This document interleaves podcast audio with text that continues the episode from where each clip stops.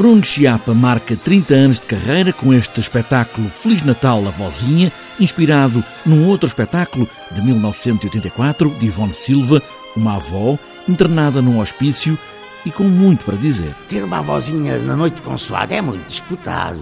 As famílias debatem-se muito para me convidarem.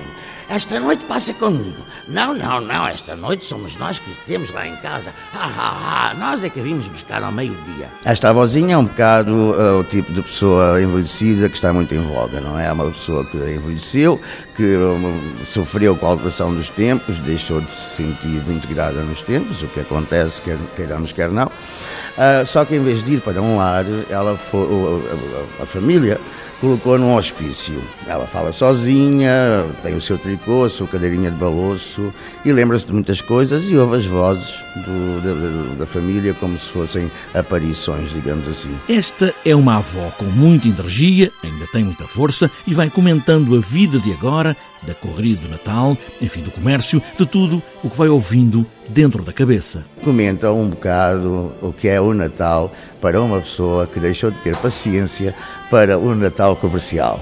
Uh, e esses momentos é que são muito caricatos e muito risíveis, sobretudo porque ela também ainda dança. A avózinha conhece o mundo moderno, mas não quer largar o tricô, que também não sabe muito bem porquê. Ela canta uh, com, com, temas atuais e com, e com uh, ritmos atuais. Ela sabe o que são tablets, ela sabe o que são smartphones, só que não usa. Ela continua ligada, sobretudo ao tricô, que ela própria não sabe porque faz aquilo, mas é uma atividade que ela mantém. Todos eles querem ficar comigo e carregam como se eu fosse um abanão. Abanam-me todo, que eu, tanto que eu já não sei se sou eu que sou carregada ou sou eu que os levo ao colo.